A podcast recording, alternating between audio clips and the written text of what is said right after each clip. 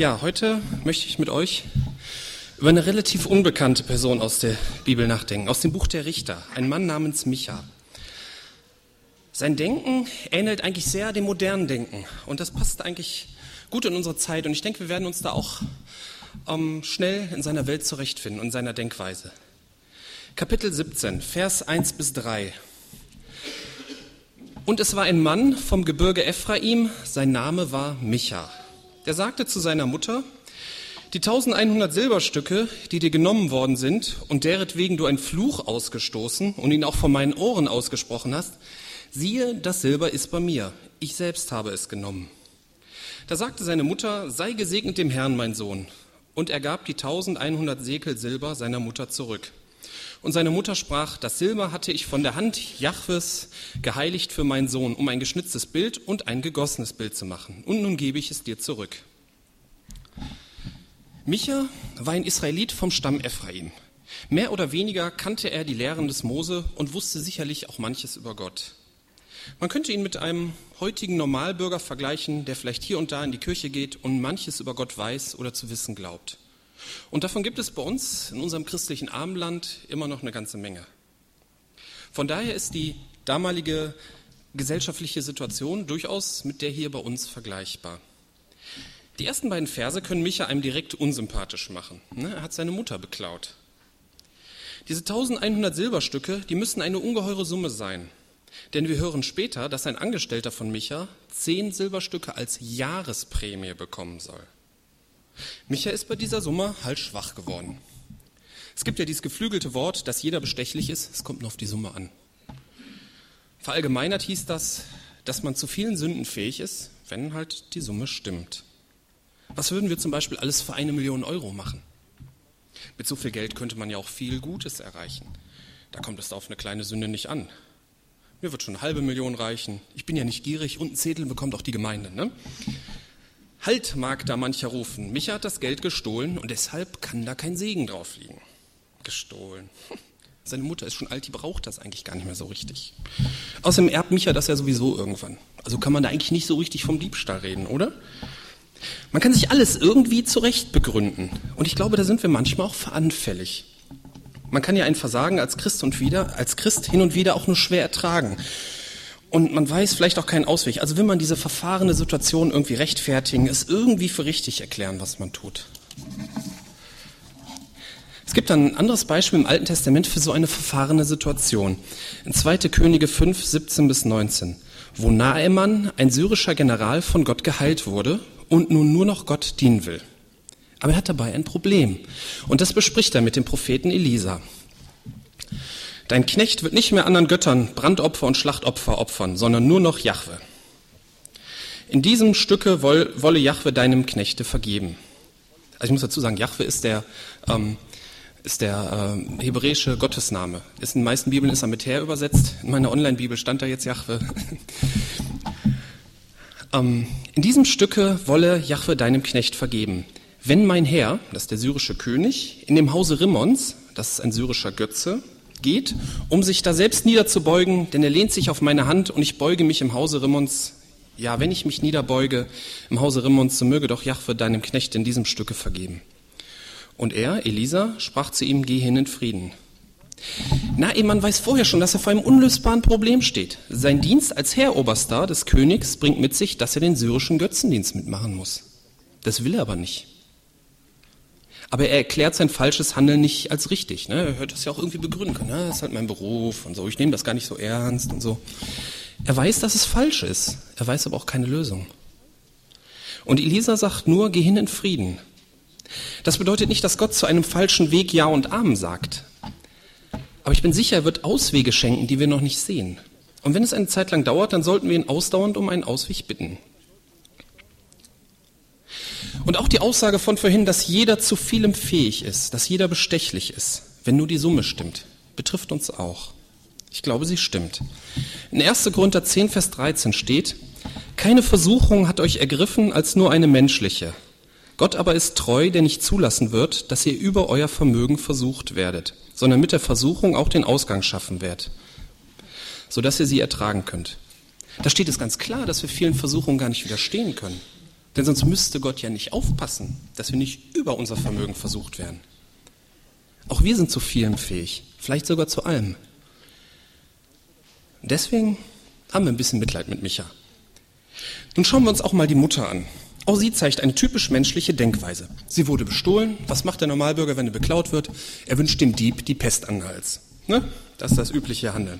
Wie oft haben wir schon irgendwelchen Verbrechern alles Mögliche an den Hals gewünscht, vielleicht sogar Leuten, die uns geärgert oder gar geschädigt haben. Aber guten Christen passiert sowas natürlich nicht.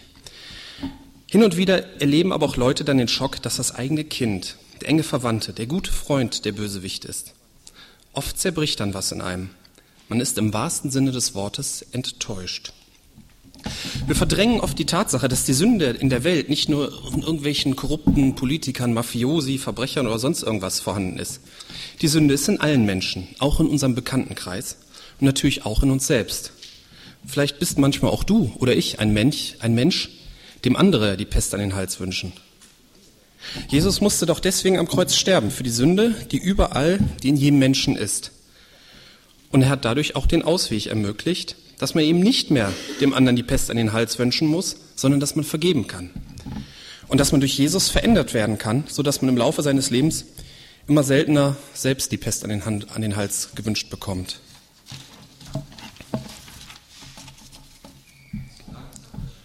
Langsamer, okay. Das Verhalten von Michas Mutter hier ist nicht ganz so eindeutig. Vergibt sie ihm wirklich? Oder verdrängt sie nur die Tat ihres Sohnes nach dem Motto, bei meinem Sohn ist das was anderes? Damals hat man einen Fluch üblicherweise sehr ernst genommen. Und daher nimmt sie den Fluch schnell zurück und segnet ihren Sohn stattdessen.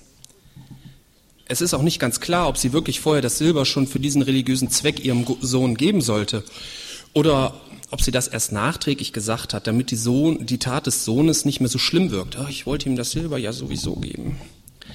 Manche Eltern haben in Bezug auf das Leben ihrer Kinder eine etwas gestörte Wahrnehmung und lügen sich ein in die Tasche. Das ist in diesem Fall aber Spekulation. Vielleicht hatte sie wirklich vorher diese Absicht und freute sich einfach, dass das Silber wieder da ist.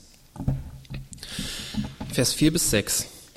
Aber er, Micha, gab das Silber seiner Mutter zurück. Und seine Mutter nahm 200 Silberstücke und gab sie dem Goldschmied. Und er machte davon ein Schnitzbild und ein Gussbild. Das war nun in Michas Haus. So hatte der Mann Micha ein Gotteshaus. Und er machte ein Ephod, das ist ein Priestergewand, und ein Teraphim, das ist so ein, kleine, so ein kleine, äh, kleines Götzenbild, und weihte einen von seinen Söhnen. Der wurde sein Priester. In jenen Tagen war kein König in Israel. Jeder tat, was recht war in seinen Augen. Hier zeigt sich, wie modern Micha und seine Familie ist. Sie machen sich eine eigene Religion. Schnitz und Gussbild, das war damals so die übliche Praxis in den Religionen der umliegenden Völker.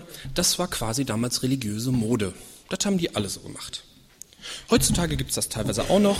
Man hat dann ja quasi einen Gott zum Anfassen, ist ja gar nicht so schlecht. Aber es gibt heute natürlich auch andere religiöse Moden. Zum Beispiel die Reinkarnation, also dass man immer wieder geboren wird. Die wird ja in ihrem Herkunftsland in Indien eher als Fluch empfunden. Man will ihr ja entkommen.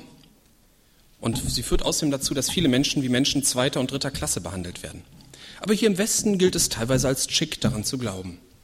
Oder es wird sogar wissenschaftlich begründet, weil es ja angeblich Leute gibt, die sich an ein früheres Leben erinnern können. Wissenschaftliche Begründungen gab es damals hin und wieder auch, indem man nämlich einfach die Götter der Sieger angenommen hat. Diese Götter mussten ja mächtig sein, schließlich hatte deren Volk ja einen besiegt. Oft genug wurde die Religion natürlich auch einfach von den Siegern verordnet. Aber es lief natürlich auch nicht immer so rational ab. Oft war es auch nicht so richtig nachvollziehbar, warum jemand eine Religion annahm. Michas Mutter ließ also ein Schnitz und ein Gussbild machen. Dazu ein Teraphim und ein Ephod. Und er, er, Micha ernannte einen seiner Söhne zum Priester. Priester, die tolle, so religiöse Sachen anhatten, das war auch damals so üblich. Und damit hatte er alles, was er brauchte. Ein bisschen hört sich das so an, als wäre nach Anleitung vorgegangen. Vielleicht noch so ein Ratgeber, wie es die heute zuhauf gibt, so jetzt helfe ich mir selbst, Religion zu Hause selbst gemacht oder irgendwie sowas. Und das ist ein ganz modernes Thema. Heutzutage misstraut man eher, zumindest hier bei uns in Deutschland, der religiösen Obrigkeit. Man ist skeptisch und auch die sogenannten Patchwork-Religionen sind im Kommen, wo man sich aus verschiedenen Religionen die Rosinen rauspickt. Religion selbst gemacht.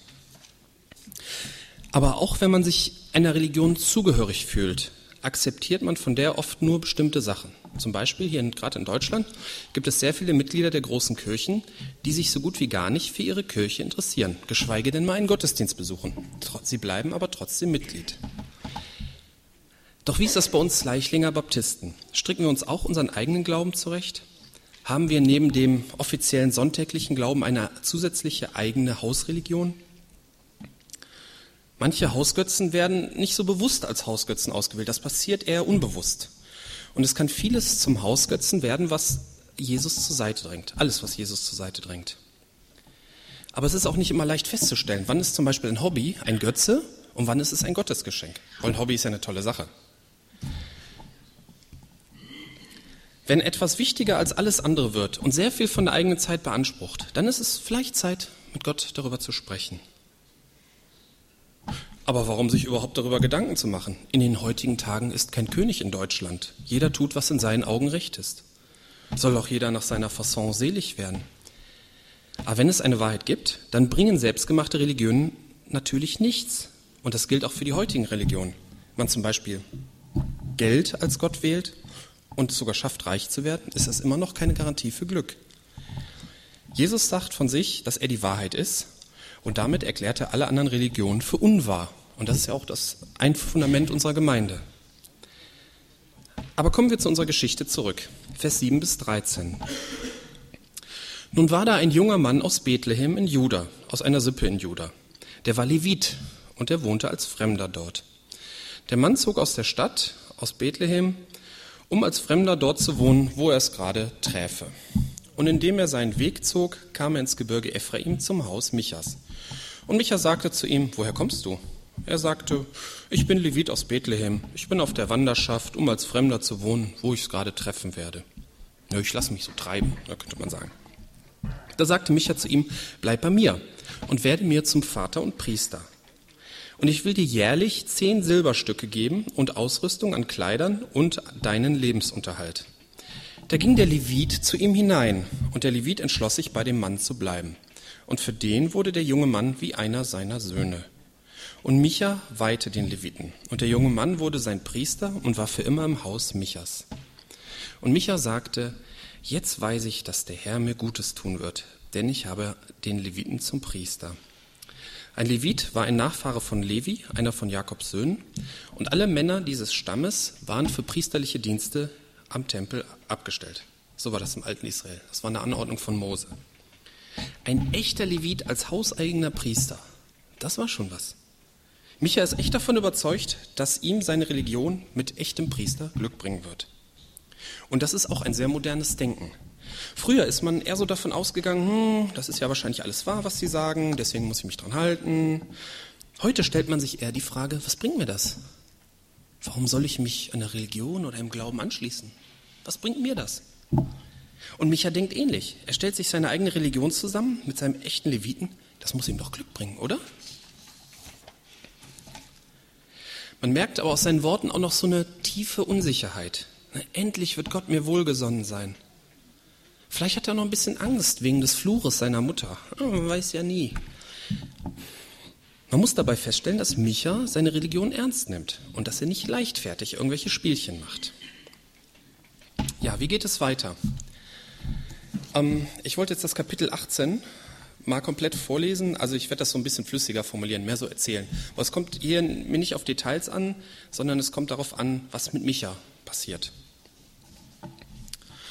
In jenen Tagen gab es keinen König in Israel. Und in jenen Tagen suchte sich der Stamm der Daniter in Erbteil zu wohnen. Denn bis zu jenem Tag war ihm mitten unter den Stämmen Israels nichts als Erbteil zugefallen. Und die Daniter senden fünf Männer aus, um das Land auszukundschaften. Und sie kamen in das Gebirge Ephraim zum Haus Michas und übernachteten dort. Und als sie beim Haus Michas waren, erkannten sie die, Jung, die Mundart des jungen Mannes, des Leviten. Und sie fragten ihn, wer hat dich hierher gebracht? Was machst du hier? Und er sagte zu ihnen, ja, ich bin hier Priester und bin bei Micha angestellt als Priester.